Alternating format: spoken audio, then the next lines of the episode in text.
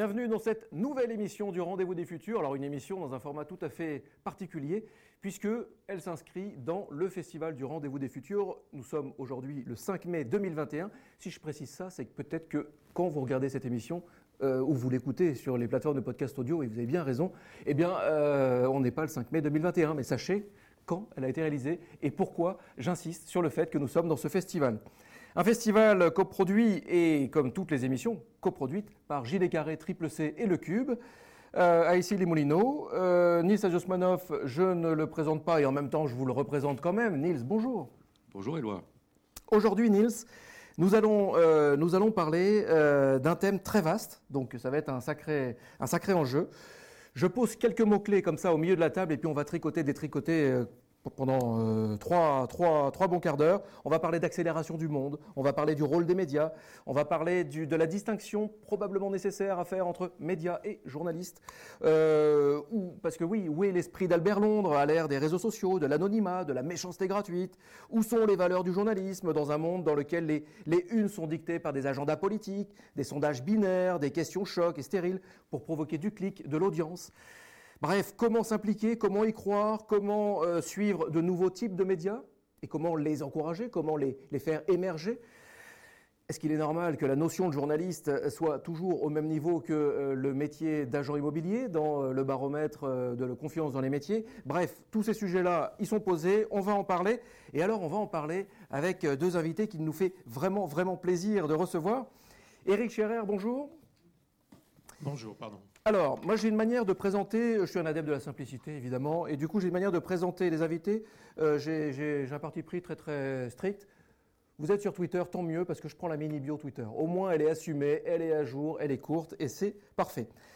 Alors même quand c'est en anglais, où c'est un challenge pour moi particulier, Eric, euh, vous êtes Spying on the Future and Overseas à France Télé, Corporate Hacker, euh, ex-AFP, Reuters, Paris, Tokyo, Washington, Londres, Explorer of Digital Revolution, Média, Journalism, Tech.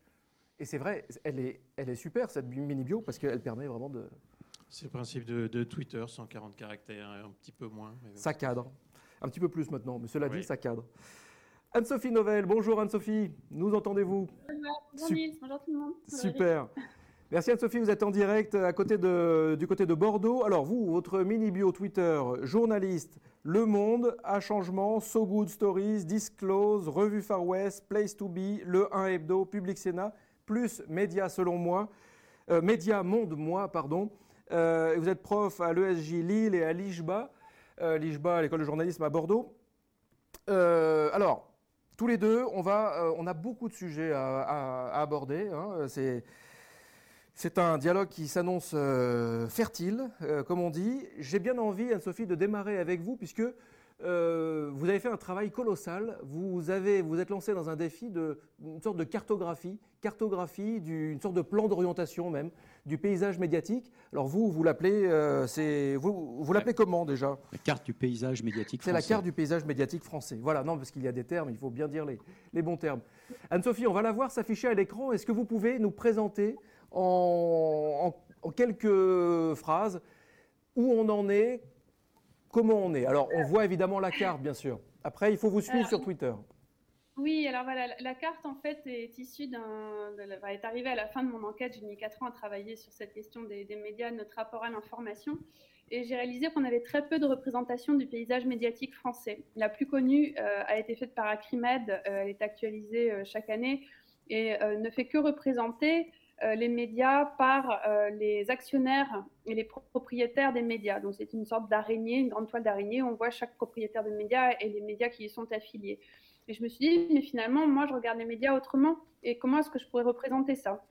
Et donc, quand on parle de paysage, paysage médiatique, j'ai pris l'idée au pied de la lettre. J'ai demandé à Natacha Bigan, qui est la graphiste avec qui je travaille de- depuis longtemps, et notamment sur ce sujet, euh, si elle était prête à me suivre dans cette, dans cette idée. Et c'était aussi une, façon de mettre en open source euh, voilà, un autre imaginaire de raconter une histoire. Donc, c'est volontairement très subjectif, mais l'idée de te dire, dans le fleuve, on reprend les fameux actionnaires euh, propriétaires des médias euh, qui font les médias mainstream. euh, ils sont abreuvés par des agences de presse qui sont les sources d'information principales, mais pas les seules et uniques.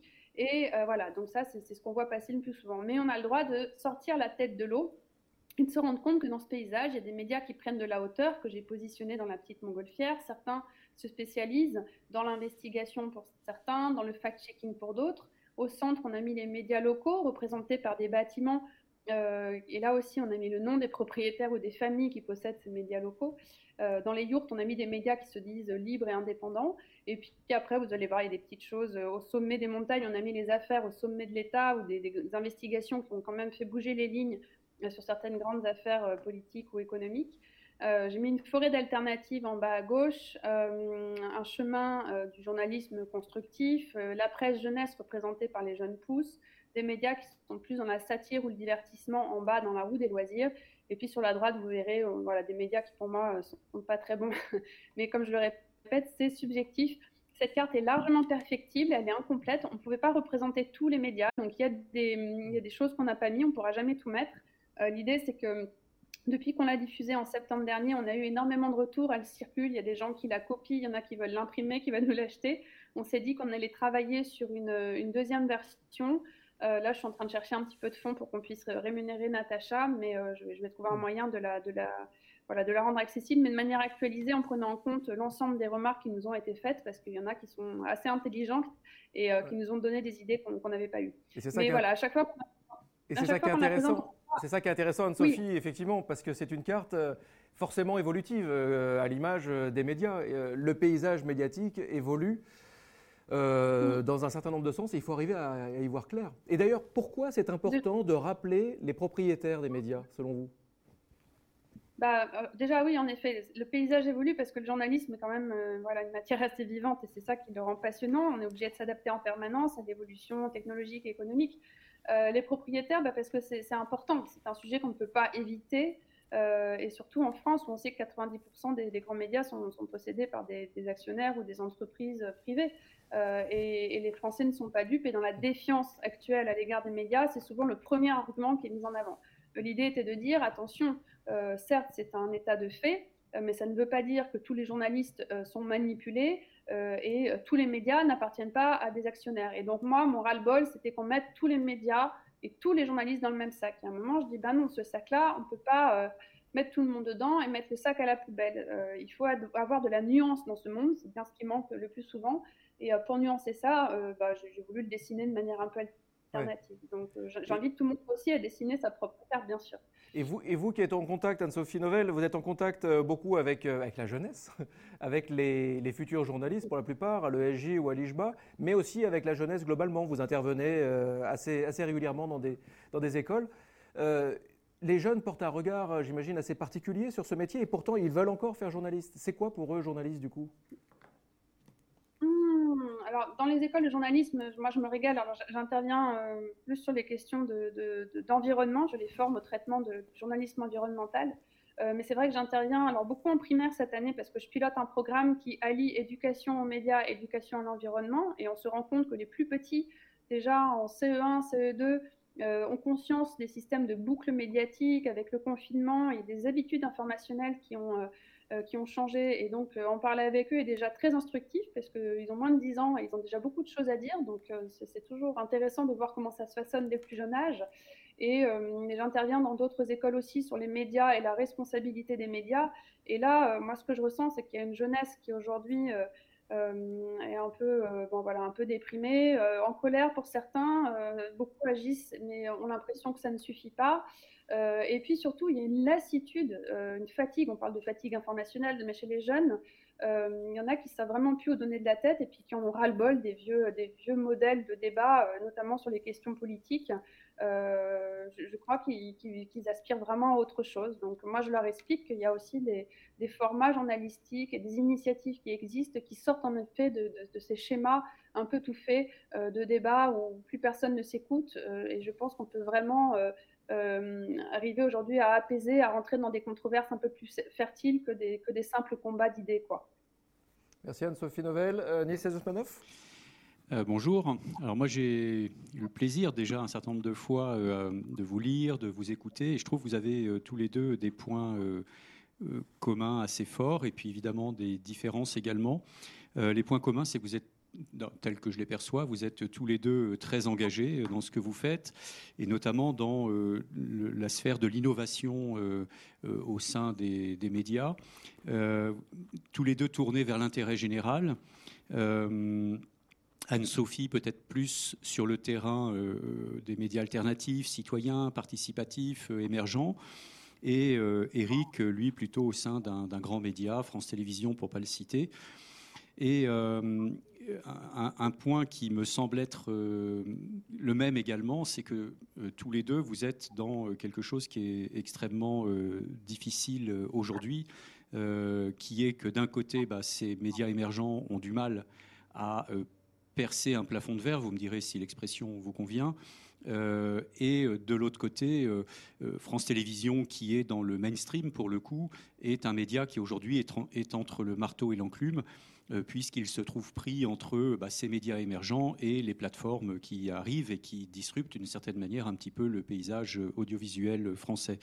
D'ailleurs, je ne sais pas si on peut encore parler d'audiovisuel, euh, de, radio et de télé. C'est peut-être d'autres termes qu'il faut aujourd'hui inventer. Mais euh, déjà, je voulais un petit peu voilà, dire ça. j'ai l'impression que vous êtes un peu les deux, deux faces complémentaires d'une même pièce, dans le sens où vous êtes tourné vers l'intérêt général, le service public, euh, l'innovation et euh, sur ces deux aspects euh, un petit peu.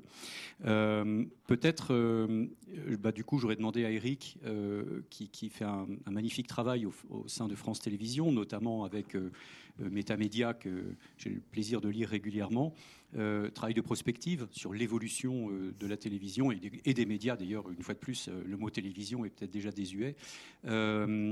comment Comment réagissez-vous à cette, euh, euh, ce que je disais tout à l'heure, à savoir est-ce que vous vous sentez effectivement entre le marteau et l'enclume ou pas? Eric Scherer. Euh, oui et non, bien sûr, bien sûr qu'on est, on est bousculé depuis maintenant une, dizaine d'années après, après la presse écrite, après les, journaux les journaux papier, euh, c'est un peu autour de, la enfin c'est un peu, ça fait déjà un moment que c'est autour de, la télévision et des radios d'être euh, pris dans la, dans, la lessiveuse du, numérique et pris dans ce, dans, ce tourbillon qui, euh, qui voit les usages des citoyens considérablement changer pour s'informer, se divertir, se, cultiver. En même temps, vous l'avez dit, j'ai la chance de, travailler dans l'intérêt général, on, est, euh, on, travaille dans le service public euh, pour, pour, je crois, ce qu'on peut appeler un bien public. Un bien public qui est une information vérifiée, sourcée, de qualité.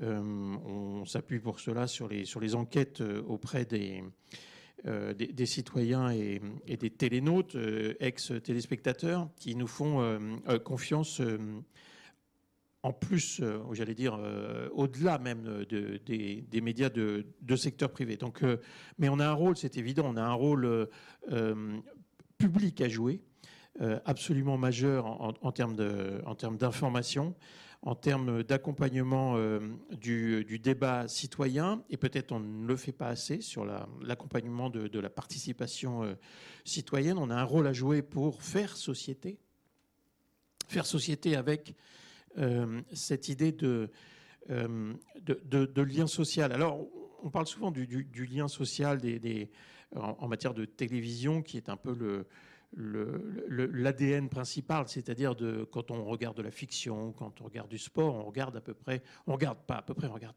tous en même temps la même chose. Et donc là, il y a un lien social informel qui se forme. En matière d'information, euh, c'est un peu plus compliqué. Notre, euh, notre but, en fait, c'est de, euh, c'est de tenter de faire partager à, à, la société une même réalité. Faire partager une même réalité, c'est pas simple aujourd'hui et c'est de, moins, c'est de plus en plus compliqué. C'est de plus en plus compliqué en raison, bah, ce qu'on a vu, ces 10, 15, 20, 30 dernières années, l'apparition de, euh, d'une prise de parole euh, euh, démocratique, réellement démocratique, du, du, public avec ses côtés évidemment positifs, mais ses côtés négatifs avec des, des, des, plateformes dont le modèle économique repose euh, sur l'émotion et euh, sur la et donc sur la polarisation en matière d'information. Et, et, on voit certains médias suivre de manière très claire cette, ce fil économique, j'allais dire ce fil financier, euh, c'est-à-dire que plus il y aura d'émotions, euh, plus il y aura de, d'engagement, euh, et donc de trafic, et donc de publicité, et donc de revenus. C'est ce que font aujourd'hui les, grandes plateformes. on pense évidemment à Facebook en, premier, qui, est maintenant devenu une source d'information pour beaucoup, beaucoup, beaucoup de monde tout autour de, la planète. Euh, c'est vrai aussi euh, euh, sur, sur Twitter ou sur YouTube. Et donc on est, alors vous le disiez, entre le marteau et l'enclume, certes, mais on a vraiment des cartes très importantes à, faire valoir. alors il y, a, plusieurs questions, mais je aussi que Anne-Sophie puisse rebondir sur, sur ce sujet et, juste. vous dites faire partager à la société une même réalité, alors qu'on voit que précisément comme la société se fragmente pour plein de raisons, et les, récits sur la société se fragmentent aussi pour plein de raisons. Ah bah ça, c'est pas mal. C'est le téléphone. Et, moi, je me fais fragmenter par le téléphone. Euh, euh, on voit cette, euh, cette, cette, fragmentation de la société et donc des récits qui sont associés. Et donc, bah, ça pose la question peut-être du coup du rôle d'un média mainstream. Est-ce que c'est encore d'actualité? Je, j'y vais direct. Hein. Euh, euh, et j'avais une autre question. oui, euh, quand on avait échangé l'autre jour, vous me disiez les grands médias publics doivent être les marqueurs de la démocratie. et là, j'ai envie de poser la question à tous les deux. Est-ce qu'ils sont encore les marqueurs de la démocratie? Est-ce que c'est -ce c'est à repenser? Est-ce qu'ils le sont encore Ou est-ce que ça sera autrement? Mais comment vous, et l'un et l'autre, vous percevez aujourd'hui le rôle des grands médias par rapport à la démocratie? Eric, Eric Scherer, et puis après Anne-Sophie Novelle Oui, je suis totalement convaincu qu'un audiovisuel public fort, indépendant, libre, sans pression politique, est un marqueur aujourd'hui de, la démocratie. Et je suis convaincu que les journalistes d'un média de service public, mais aussi le reste des journalistes indépendants, libres, euh, sont aujourd'hui parmi les derniers remparts de la démocratie. Euh, les audiovisuels publics aujourd'hui euh, ne sont pas soumis à ce que Anne-Sophie évoquait en, pointillé euh, tout à l'heure, c'est-à-dire des agendas économiques, financiers ou des agendas d'influence. Il faut se rappeler quand même que les, grands journaux français ou les grands groupes de presse français sont tous détenus par des milliardaires qui n'ont absolument pas besoin de ces euh, journaux pour être, pour être plus riches. et donc un média de service public financé par les citoyens a évidemment un rôle euh, important à jouer. Regardez nos, voisins euh, euh, aujourd'hui, le, rôle de la BBC en Grande-Bretagne, le rôle des télévisions publiques en, Scandinavie. Pour faire simple, en Scandinavie aujourd'hui, qui sont des, les pays nordiques aujourd'hui sont des régions un peu pilotes pour euh, l'avenir des, médias en général et en tout cas de l'audiovisuel euh, public. Ils ont vu arriver Netflix et YouTube de manière beaucoup plus violente et précoce par rapport à nous. Aujourd'hui, il ne reste plus finalement que euh, les plateformes. Netflix est donc une consommation à la demande à la carte et, un, et, un, audiovisuel public financé et fort et parfois, pas toujours, l'audiovisuel privé unique financé par la publicité, soit subsiste et, reste seul, et donc fait un triangle, ou même a, déjà disparu. Mm. Euh, voilà le paysage qui est en train de, se dessiner.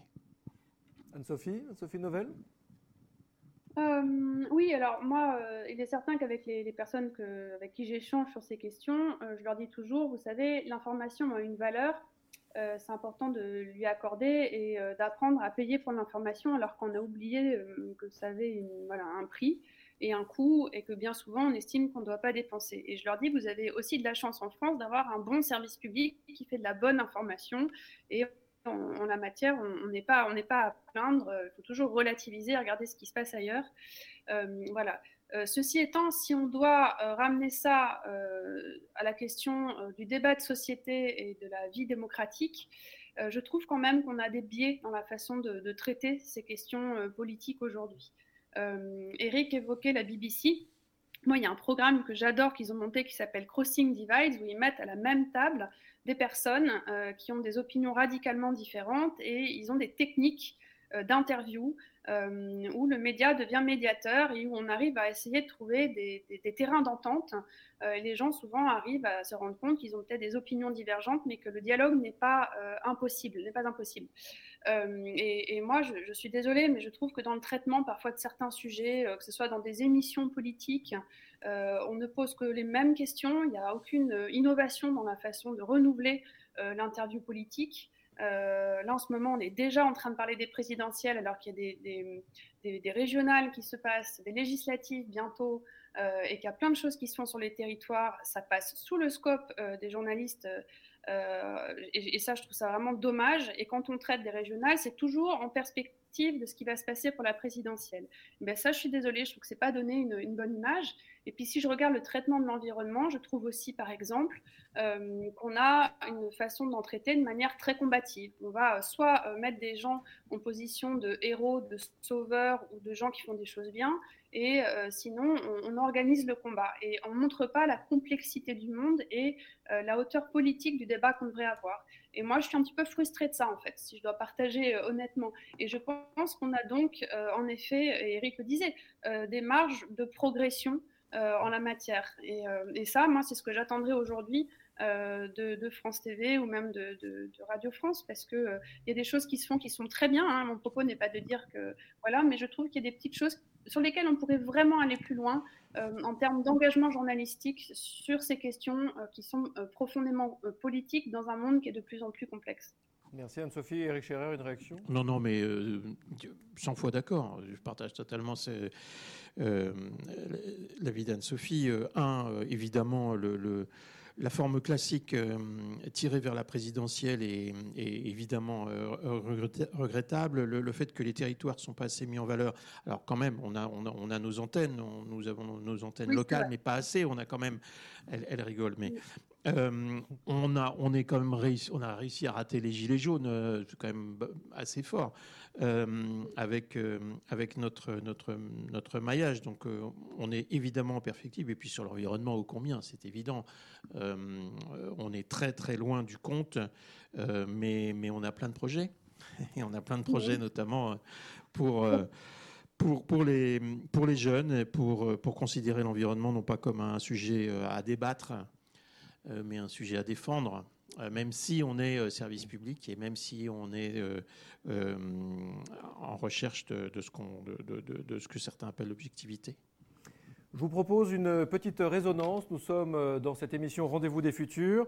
une petite résonance, nous avions reçu il y a quelques années, il y a quelques années, c'était cette année d'ailleurs, c'était en mode totalement confiné, mais c'était, c'était il y a déjà très longtemps. C'était avec Bruno Patino et euh, on va le voir, il nous parle de cette nécessité euh, de retrouver le temps long. Et on se retrouve juste après avec Anne-Sophie Novelle et Eric Scherer, toujours ici, dans ce festival Rendez-vous des Futurs.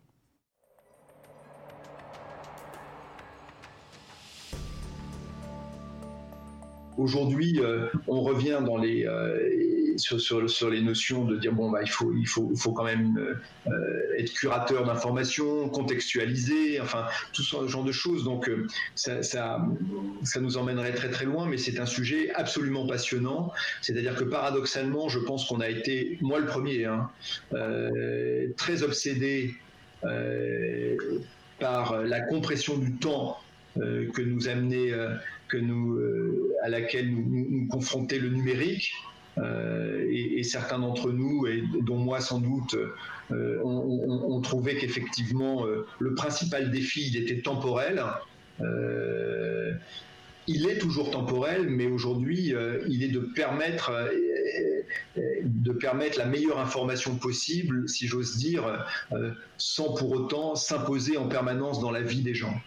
Donc, en fait, il faut, il faut aujourd'hui recréer une espèce, une d'espace. On a trop comprimé le temps euh, et, on a oublié l'espace. Et, je pense qu'aujourd'hui, euh, on rebascule dans l'information euh, par une gestion du temps long et de l'espace maîtrisable.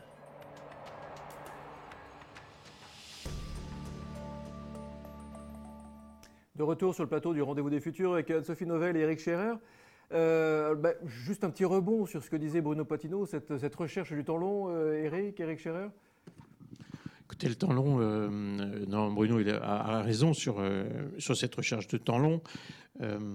écoutez, on, essaye de décliner nos, formats, c'est un, vilain mot, mais nos formats sur, sur l'échelle du temps. Alors effectivement, on est, on est sur l'information en continu web et télévision, mais peut-être pas comme les autres, on pourra en reparler. Euh, nous sommes sur des points d'information euh, hiérarchisés en, milieu et fin de journée euh, qui permettent normalement aux citoyens de faire un point, de se rassembler, de, se dire bon, qu'est-ce qu'il y avait d'important aujourd'hui à, regarder. Et puis, on essaye aussi de traiter la société par nos, nos, magazines et aussi d'aller chercher ce que les gens veulent nous cacher par l'investigation. Je pense qu'on est l'un des, rares médias aujourd'hui euh, français à pouvoir avoir des, équipes et des, financements et une indépendance pour aller faire de, l'investigation, qui est aussi une des caractéristiques des, services publics euh, puissants. Vous ne faites pas partie de ces médias qui invite euh, en très peu de temps euh, les 10 PDG qui comptent du CAC 40, par exemple, dans une émission à grande écoute. Euh, bah, non seulement ça, mais ces émissions-là font payer en plus les dirigeants en ce moment. J'ai appris ça récemment. Ils doivent en plus payer pour arriver à l'antenne. Ça s'appelle de la pub. Mais à une époque, on appelait ça comme ça. Anne-Sophie, une petite réaction sur, le, sur cette notion de temps long abordée par Bruno Patino?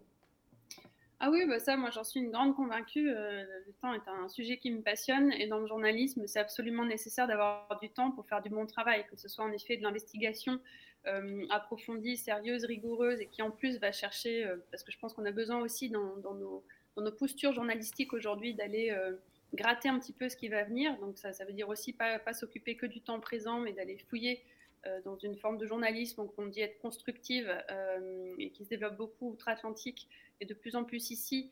Euh, voilà, et ça, ça demande plus de temps, toujours de manière rigoureuse pour euh, approfondir les investigations et les, emmener plus loin. Euh, et, bien entendu, ça, ça coûte de l'argent. Hmm. On, reboucle avec cette question des, modèles économiques et de la nécessité que, de montrer que le bon travail journalistique, bah, il faut aussi le soutenir. Euh, et, dans, mon enquête, j'essaie de montrer que si les journalistes ont des, choses à, changer, euh, que c'est une profession qui a souffert de la même manière que les enseignants ou les soignants ces dernières années de, conditions économiques qui se sont dégradées, euh, le public doit aussi reprendre la main sur des choses qu'il subit trop souvent. on a vu Bruno Patino qui insiste beaucoup sur cette capture de l'attention. il est absolument nécessaire que les gens comprennent qu'ils peuvent aussi voilà, remettre la main sur ce qu'ils mettent dans leur tête. et ça passe en effet euh, par une, attention euh, plus longue euh, et, quelque chose qui, est fait en conscience. Donc c'est une clé, cette question du temps. On le voit effectivement que c'est une clé et c'est un thème qui est abordé dans chacune de nos émissions Rendez-vous des futurs, puisque quel que soit le sujet qu'on aborde pour explorer un peu le monde qui nous entoure, cette question du temps et de cette réappropriation du temps qui passe par le respect, par l'écoute, par le dialogue, par non pas la guerre et la confrontation cliente permanente, euh, c'est la, clé. Euh, Nils, oui, parce que moi j'aurais bien envie de, rebondir tout à l'heure sur ce que vous disiez, Anne-Sophie, sur cette émission sur euh, BBC, faire un parallèle avec CNews, mais on le fera après. Oui, juste, sur, juste sur cette question du temps long qui est nécessaire à une controverse de qualité, parce qu'aujourd'hui il y a des enjeux, les enjeux contemporains sont éminemment complexes et intriqués, et que pour arriver à y voir un petit peu clair, ça ne peut pas être fait en 30 secondes, effectivement. Et et, peut-être que ce manque de temps long a favorisé, favorise des prises de parole qui n'auraient peut-être pas eu lieu euh, autrement. Euh, je pense par exemple à des influenceurs euh, ou des gens qui aujourd'hui prennent un peu le lead dans le, débat, en tout cas sur les réseaux sociaux. et, qui peuvent, comme vous le disiez, Anne-Sophie, du coup porter des colères et cliver d'une certaine manière le débat au lieu de permettre une controverse. Euh, et, c'est là où justement les médias peuvent jouer un rôle, c'est de remettre avec ce temps long du débat de controverse euh, et non pas de quelque chose qui clive la société par des prises de parole en colère. Est-ce que vous êtes Anne-Sophie? Ah bah, sur la colère, c'est un, sujet euh, voilà, qui, monte en ce moment. voilà, avec les, Gilets jaunes, il y a des choses aussi qui ont été écrites à ce sujet. Euh, moi, je m'étonne toujours euh, de cette euh, façon qu'on a de, débattre avec des gens qui sont en colère. Il suffit de bien parler aujourd'hui, d'être un bon storyteller avec une saine colère pour se faire entendre. Et je regrette que du coup, quand on souhaite avoir un débat voilà, plus constructif, plus apaisé, qui rend les gens plus intelligents. Si on met que des gens qui sont en colère face à face, ça m'étonnerait si on les accompagne pas, qu'on arrive à s'entendre, à trouver voilà, un, débat duquel on sort avec une opinion de chacun bien exposée, mais aussi des terrains d'entente qui ne sont pas voilà. Et, ça, ça demande du temps. Et il y a des techniques en fait d'interview, il y a des techniques de médiation, de facilitation de débat qui, existent. Euh, et, que l'on pourrait appliquer à ça. Euh, il est évident qu'après, la colère va, s'exprimer sur les réseaux sociaux, mais une, juste colère bien relayée, du coup, est relayée ensuite dans les médias, et euh, on fait intervenir certains influenceurs, certaines personnes, parce que justement, ils savent bien parler de cette manière-là. pour moi, ça fait appel à nos réflexes reptiliens. Hein. Je, pense mmh. que c'est pas rien, c'est aussi une façon de capturer l'audience que d'organiser les débats de cette manière-là. Euh, de tout temps, l'homme a aimé regarder des gens se battre. Et ben, je trouve qu'on ne fait que reproduire ça. Et, euh, vu les enjeux qu'on a face à nous, je trouve ça dommage parce que ça, ne fait que participer à la polarisation du monde. Eric, on avait eu cette discussion euh, également, et je ne sais pas si vous vous rappelez, on, disait peut-être qu'il faut passer du, média qu'on écoute au média qui écoute, et comment on arrive à inverser ça justement aujourd'hui dans, un grand média comme celui dans lequel vous êtes? Est-ce que c'est possible? Alors, euh, euh, c'est possible, c'est pas facile. Euh, c'est pas facile parce qu'on avait l'habitude de, parler en surplomb. on parlait, puis on, laissait les gens écouter. Et donc, on a, travaillé sur ce, sujet. On, est en train de proposer des solutions. On a commencé à le faire. la radio était en avance sur la, télévision. je pense au téléphone sonne depuis 20, 30, 40 ans est une émission emblématique de ce dialogue, de cette vraie interactivité. Et à la télévision, on n'arrivait pas à craquer finalement cette interactivité, ce dialogue euh, euh, avec l'audience. On l'a fait, je pense qu'on a réussi en tout cas en partie avec ce qu'on a, on a créé un hashtag euh, en passerelle du numérique à l'antenne qui s'appelle On vous répond. Et désormais, on vous répond dans le 20h, ce qui n'était pas du tout, du tout évident. il, y a, y a, encore quelques mois. On vous répond sur la crise sanitaire, sur le Covid, sur, sur l'enjeu du moment. on va développer on va renouveler ce format-là. L'interactivité, le dialogue euh, et aussi, euh, et c'est le thème un peu du, dernier cahier de tendance qu'on a essayé de, proposer, euh, nous sommes absolument convaincus que la co-création, la coproduction avec le public va, dominer dans les, dans années qui viennent. Alors à nous de, trouver la syntaxe, la grammaire, le vocabulaire de cette interactivité-là euh, permise euh, par le numérique en passerelle euh, avec l'antenne classique, mais aussi l'antenne numérique beaucoup, beaucoup, beaucoup plus souple et réactive et qui permet cela. Le, numérique, pardon, le numérique juste qui permet aussi la proximité dont parlait Anne-Sophie, qui est vraiment importante. Et moi, j'ai le souvenir d'un euh, d'un ami qui s'appelle Luc Gazinski, euh, qui a écrit un livre sur les, gilets jaunes, et qui disait que finalement, les ronds-points, c'était peut-être les nouveaux médias de proximité. Quoi, et je trouve ça assez intéressant. Euh, Luc Gazinski, qui était venu nous voir également dans un rendez-vous des futurs. c'est toujours bien de faire de l'autopromo. juste, on parlait de la colère, de la colère qui émergeait de plus en plus. juste avant d'entrer dans cette émission, Eric Scherer, vous nous, vous nous disiez, vous nous rappeliez un fait euh, qui pouvait paraître euh, inaperçu, anodin, et qui ne l'est sans doute pas. C'est euh, CNews est devenue la, plus, la chaîne info numéro un depuis lundi, depuis deux jours, quoi, en gros. depuis début mai 2021, en gros. Non, alors, elle, est elle est passée devant BFM lundi, seulement lundi. Alors, peut-être que mardi, mercredi, enfin, ça, ça, a pu bouger. Mais c'est un signal, quand même. C'est un signal extrêmement important, extrêmement important. CNews est en train de de suivre les pas de, Fox News aux États-Unis, euh, qui, a, qui a finalement permis euh, l'arrivée de, pas seulement, mais, mais a contribué largement à l'arrivée de, Trump euh, au pouvoir avec une, polarisation incroyable de la société qui n'existait pas jusque-là. On était dans, un, dans une opposition démocrate-républicain assez convenue, feutrée, et on arrive euh, on arrive à l'assaut du Capitole euh, le, 6 janvier. Euh, tout ça alimenté par des médias qui jouent en permanence sur la tension, sur la polarisation, sur, sur l'émotion. Je me suis amusé à, à regarder progressivement les slogans de Fox News au fil des années. Et j'ai pu, j'ai eu la chance de vivre longtemps aux États-Unis et de voir cette arrivée de la polarisation pilotée par Murdoch, qui a fait la même chose en Australie et la même chose en Grande-Bretagne. Mais aux États-Unis, le slogan de, Fox News au début, c'était Fox News qui, a, qui a 20 ans. Euh, c'était fair and balance, c'est-à-dire euh, Fox News, c'est équilibré. Vous voyez, ils n'arrivaient même pas à, parler d'eux-mêmes euh, correctement parce que c'était déjà faux à l'époque. Ils n'étaient absolument pas équilibrés, ils étaient totalement conservateurs. C'est devenu most watched, most trusted. Donc ils affirmaient déjà qu'ils étaient, et c'était vrai, aux États-Unis, Fox News est la chaîne la plus vue, en tout cas était la chaîne pendant 15 ans la plus vue de loin dans tous les bistrots, dans tous les, diners, dans toutes les stations-service, dans tous les, euh, les restaurants. Et ça veut aussi dire que c'est la plus grande, c'est la plus écoutée, c'est la plus importante, donc c'est la plus, c'est celle qui inspire le plus confiance. C'est quand même fou. Exactement. Et on en vient aux deux derniers slogans. L'avant-dernier étant Real News, Real Honest Opinions. Et donc on se distingue, on s'auto-définit comme euh, ayant les, informations réelles et surtout les opinions euh, réelles qui, vont bien. Et enfin aujourd'hui, euh, qui est le bouquet, puisqu'on aboutit sur le slogan pour Fox News qui, qui, nous dit Standing up for what's right. Nous, nous, nous, sommes là pour vous dire ce qui est le, ce qui est le bien, euh, voilà l'évolution de Fox News en, 20 ans dans sa description, euh, j'allais dire, euh, pitch publicitaire.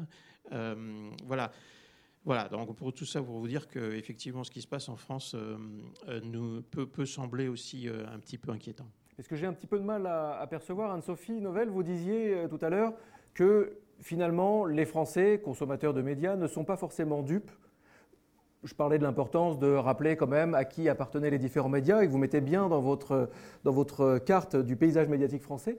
Euh, mais à la fois, ils ne sont pas dupes et à la fois, CNews est passé devant BFM en début de semaine. Euh, et on sait bien que c'est effectivement une chaîne, de, une chaîne mais d'autres médias sont, sont pareils, qui accélèrent une certaine polarisation, euh, le clivage permanent, la baston, quoi. alors, je ne mm. sais pas le, le, slogan actuel de CNews, mais on verra sans doute une évolution aussi. Du coup, je comprends pas. Ils sont dupes et en même temps, euh, ils, sont pas dupes et en même temps, ils, écoutent, ils regardent. Oui, bah oui, mais ça a toujours été comme ça. On critique, mais on continue à regarder. On est là, euh, mais on continue à allumer euh, ces chaînes d'information en continu. voilà. Je ne sais pas si parce qu'on est vu, on est entendu. Et puis plus on en parle, plus on, participe au phénomène en fait. Donc je j'ai pas d'explication rationnelle à ça. Ah, Sophie, euh, mm. pardon de vous couper, mais euh, euh, en fait, vous avez fait le lien il y a déjà un moment entre la malbouffe et l'infobésité. Mm. On est un peu dans cette histoire-là, quoi. C'est-à-dire que on se rend compte aujourd'hui que tous les Français sont écologistes et pour le bio, mais que on continue à être dans de la grande consommation de produits. comment on sort de ça, quoi? Oui, mais cela dit, euh, il y a quand même tout un mouvement qui est amorcé vers une, transformation. De plus en plus de marques se mettent euh, à faire nature, à faire bio, à faire du vert. Euh, les médias, est-ce qu'on assiste à quelque chose comme ça? Je ne suis pas certain, Sophie. Moi, si vous voulez mon avis, et si on continue sur cette comparaison alimentaire qui pour moi était la plus facile à comprendre pour intéresser les gens, parce que c'est ce que je dis toujours mes interlocuteurs, c'est que le sujet de l'information, il y a une telle défiance que s'intéresser à ça, euh, c'est déjà compliqué de vouloir s'attarder sur son propre rapport à l'information. Et pourtant, quand les gens jouent le jeu et qu'ils passent un peu de temps avec moi, après, ils me remercient parce qu'ils disent on ne prend jamais le temps de s'intéresser euh, à la façon dont on s'informe et, euh, prendre ce temps-là fait du bien et on se rend compte en effet qu'on peut s'améliorer. Euh, mais je pense qu'on est dans une prise de conscience, qu'il y a un malaise, il y a des gens qui ne s'informent plus et qui l'assument, il y a des gens qui restent addicts à, à leurs alertes et à leurs notifications et qui veulent tout savoir, et puis il y a ceux qui s'informent mais en fait qui ne croient plus, c'est ce que j'avais appelé la crise de foi. Et, et, et, comme on en parle de plus en plus, qu'on a souligné le rapport aux écrans, qu'on sait que maintenant il y a, de l'anxiété, qu'il y a cette fatigue informationnelle, euh, que sait qu'il y a un malaise dans l'information. Euh, bah, je pense que c'est comme pour la, nourriture, euh, quand on a réalisé qu'il y avait un souci de malbouffe ou d'obésité ou d'anorexie et qu'il n'y avait plus de confiance entre les producteurs et les consommateurs, qu'on ne savait plus d'où venait ce qui arrivait dans notre assiette, ben, voilà, des organisations sont mises en place, on a commencé à en parler, à sensibiliser, et ça a mis 30 ans avant que Slow Food devienne une organisation internationale, qui ait des AMAP, que, le, marché commence à changer. Et c'est pas terminé. Euh, et ben sur l'information, mon avis, c'est pareil. Euh, moi, je pense qu'il y a plein de belles choses à faire euh, du côté des producteurs d'information comme des consommateurs, mais que ceci va nous prendre du temps. Et là aussi, peut-être qu'il nous fera 10, 20, 30 ans, sachant que bah, l'innovation continue, que les réseaux et les nouveaux canaux de diffusion progressent chaque jour, quand il y en aura sans doute plein de nouveaux dans 10 ans et dans 20 ans.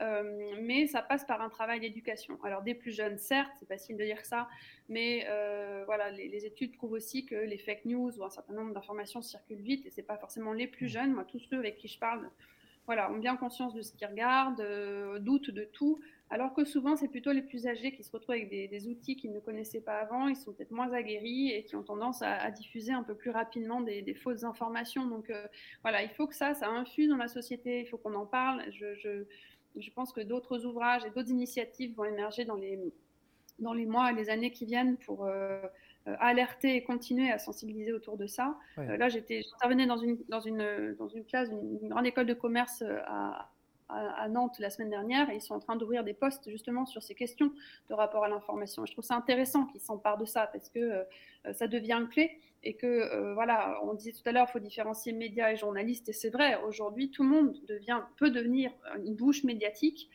mais le travail de journaliste rigoureux, qui prend du temps, qui vérifie l'information, tout le monde ne peut pas le faire. Donc c'est très bien d'avoir des professionnels amateurs qui trouvent des formats qui sont créatifs, qui créent des médias, je trouve ça génial, mais la, déontologie journalistique, l'éthique avec laquelle on fait notre métier, euh, elle est essentielle aussi pour continuer à avoir des interlocuteurs de, confiance, de qualité, et ça, il faut, continuer à, le défendre plus que tout. Merci Anne-Sophie. Effectivement, on le voit bien, et en toile, en creux, là, on voit bien quand même l'envergure du problème démocratique que tout cela représente, parce que quand on ne s'informe plus, quand on va juste sur euh, Twitter ou juste sur YouTube au hasard, et qu'on croit le premier, la première vérité qui passe, euh, là, le problème devient palpable. Et tout ça, ça euh, appelle à effectivement une réappropriation, comme vous venez de souligner. Euh, juste là, je vois le, temps qui défile. Eric, je me tourne vers vous, Eric Scherer. Vous êtes, comme je le disais tout à l'heure, c'est marqué sur votre mini bio Twitter, Spying on the Future. Bon, dans le futur, là, vous voyez des choses arriver qui, qui vont dans le sens de cette réappropriation ou au contraire, il va falloir quand même passer par euh, tomber encore un peu plus bas? Non, non, écoutez, on peut toujours, euh, on peut toujours tomber plus bas. Non, mais peut-être ce qu'on peut, ce qu'on peut entrevoir, euh, notamment à l'aide de, nouvelles technologies. Je pense à l'intelligence artificielle ou aux technologies de, blockchain pour reprendre l'image euh, alimentaire. Je pense qu'il est peut-être possible de réduire le bruit euh, des, fake news et, euh, comme on a un peu réduit, comme on a considérablement réduit le, bruit des junk mails grâce à des technos. alors, ce n'est pas l'intelligence artificielle qui va nous aider à dire ce qui est vrai ou faux. En revanche, il est peut-être possible de labelliser l'info.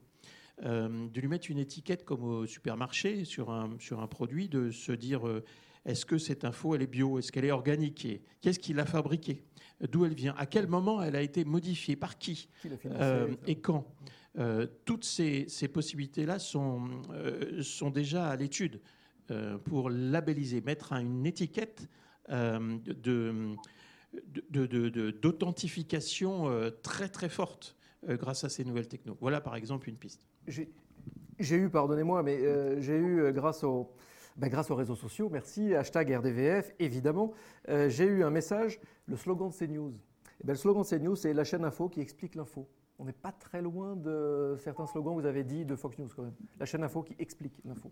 Nils, pour le non, non, non, mais moi je voulais juste te dire que j'ai hâte d'avoir mon application Yuka des médias. Ah oui. Voilà, et où j'irai et je ferai clac et je saurai exactement s'il il y a des bons produits ou pas dans le, dans l'information. Merci Nils Adiosmanov, merci Eric Scherer, merci Anne-Sophie Novel, merci d'avoir joué le jeu de cette émission. Merci. Euh, merci à nos coproducteurs JD Carré, Triple C, Le Cube. Vous retrouvez cette émission en vidéo et en podcast audio sur toutes les bonnes plateformes.